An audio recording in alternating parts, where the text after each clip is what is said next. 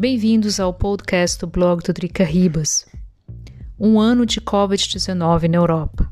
Há um ano começavam os primeiros casos de Covid-19 na Europa. Aquela doença respiratória com origem na China parecia algo distante. Via-se pela televisão que em Wuhan construíam-se hospitais para acomodar os milhares de doentes. Aqui na Europa, nós achávamos que era tudo muito distante. Viroses da Ásia eram consideradas meio que normais, entre aspas, já que nessa parte do mundo costuma-se comer coisas exóticas. As próximas semanas foram dramáticas. A Itália começou com um número assustador de casos e mortes. Na Áustria, já nos primeiros dias de março, começavam os primeiros casos. Em Ischgl, no Tirol, milhares de turistas tiveram de ser evacuados. Muitos ainda insistiam em festejar ou fazer esqui. O vírus espalhou-se rapidamente pela Alemanha e norte da Europa.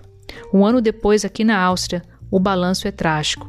Três confinamentos não foram capazes de conter a propagação do vírus. Além dos 8 mil mortos, há um desemprego recorde de mais de meio milhão de desempregados. E a perspectiva não é uma das melhores.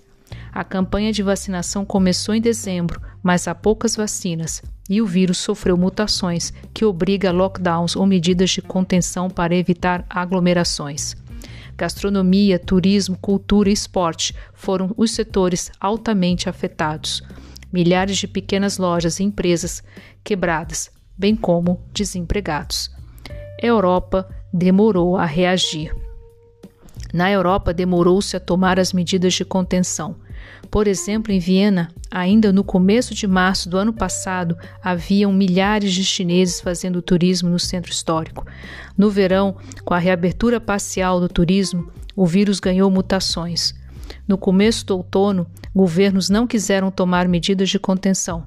Não queria perder votos com o eleitorado. O fato que ainda estamos muito longe do fim do que é considerada a maior crise desde a Segunda Guerra Mundial que venha a vacina o mais rápido possível.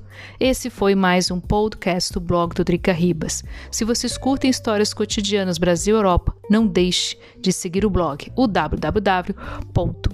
E não deixe de seguir o podcast do blog do Drica Ribas aqui no Spotify. Muito obrigada e até o próximo podcast.